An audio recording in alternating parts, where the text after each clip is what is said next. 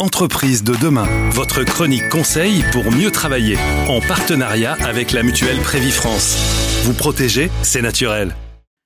Bonjour Alexandre Jost. Bonjour Gilles. J'ai grand plaisir à vous retrouver aujourd'hui sur RZN Radio parce que nous échangeons ensemble régulièrement sur des thématiques autour de la dimension positive de l'entreprise, euh, les relations humaines, l'enrichissement réciproque. Aujourd'hui, on évoque l'écologie comment l'entreprise peut elle aussi euh, contribuer à cette, à cette ambition euh, collective euh, de, sauvegarder notre planète. Vous avez réalisé avec la fabrique Spinoza, avec l'Observatoire Spinoza, hein, qui est un, département de la fabrique Spinoza, vous avez réalisé une grande étude sur, sur la santé positive. Oui, et, sur son lien avec la nature, on l'a intitulé Nature, santé et engagement.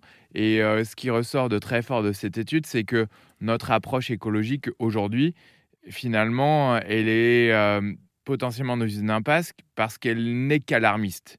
Et euh, lorsqu'on va vers uniquement un récit euh, catastrophiste, alors on peut basculer dans son cerveau reptilien et se retrouver anxieux, voire paralysé, inhibé et incapable d'agir. C'est mal barré, on n'y arrivera pas. Exactement. Et c'est pas moi, à mon niveau, qui peut changer le monde. On parle de solastalgie, on parle d'éco-anxiété, et, ça conduit parfois à des drames. Donc euh, pourquoi, quel autre euh, récit, euh, narration de la nature? Eh bien, on peut se dire, peut-être, peut-être qu'on peut, essayer de, de contrevenir à notre amnésie environnementale. Aujourd'hui, d'après une étude réalisée par l'Institut Think, eh bien, la moitié des, des Français ont oublié ce que c'était une véritable expérience de nature. Et pourtant, pourtant, il y a peut-être là un chemin.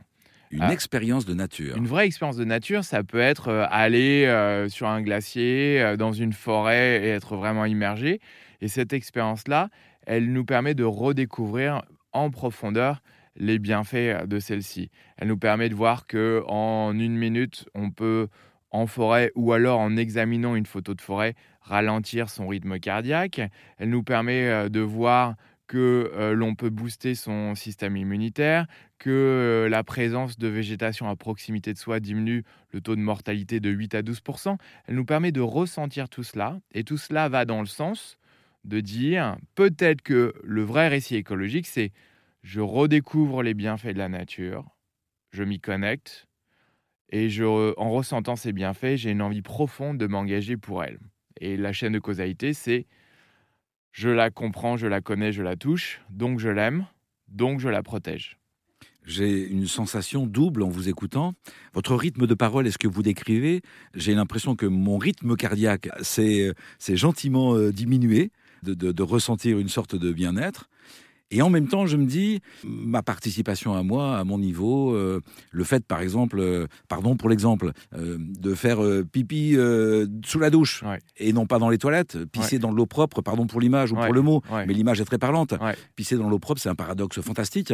Donc, mais si on fait tous pipi sous la douche, on va pas sauver la planète pour autant, quoi. Oui, alors je suis tout à fait d'accord.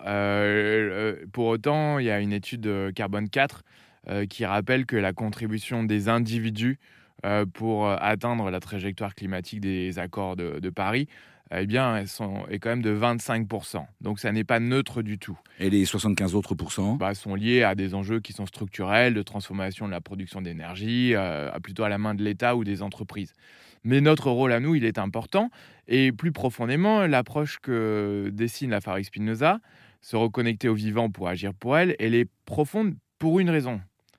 C'est que en se mettant en contact de la nature vraiment, on change nos besoins, nos préférences et donc nos modes de vie.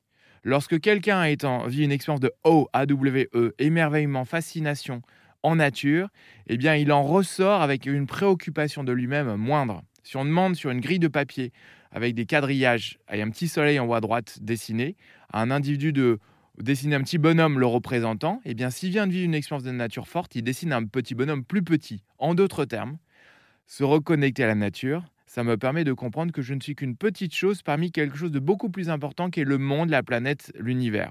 Et ce faisant, j'en ressors plus pro-social, donc altruiste, plus engagé pour l'environnement et avec des envies de consommation différentes, notamment une addiction à la consommation moindre. Et donc on n'est rien d'autre euh, à dire que finalement, nous recomposons la donne économique et le modèle d'une société en nous reconnectant à la nature. Et la manière de résumer ça, c'est dire le premier acte écologique engagé, c'est de se reconnecter au vivant vous nous proposez, même dans le cadre de nos activités professionnelles, d'avoir cette perspective en tête et de d'aménager les, lieux de travail, de, concevoir l'organisation du travail de façon plus proche de la nature pour euh, reprendre conscience du fait que nous sommes tout petits dans une planète qui a bah, qu'il faut sauvegarder, quoi, qu'il faut préserver. Exactement, se reconnecter à la nature, c'est dans tous les domaines de la vie. Euh, chercher un bâtiment à biodiversité positive, aller au travail en traversant un parc si c'est possible, et dans son travail, eh bien, euh, militer euh, auprès de son organisation pour que son lieu soit biophilique. Avoir des plantes, pourquoi pas avoir des animaux domestiques, soyons fous, et des entreprises le font, donc ça n'est pas si fou que ça, ou plus largement, redessiner l'organisation des espaces en fonction de ce que l'on sait de, du, du biomimétisme. Alors, il va falloir aussi euh, euh, arrêter euh, d'installer des ascenseurs pour que nous marchions tous, plus que nous montions des escaliers, des choses comme ça, pratiquer plus d'activités sportives aussi bah, il y a un lien très fort entre le, vivant en général et nous, membres du vivant.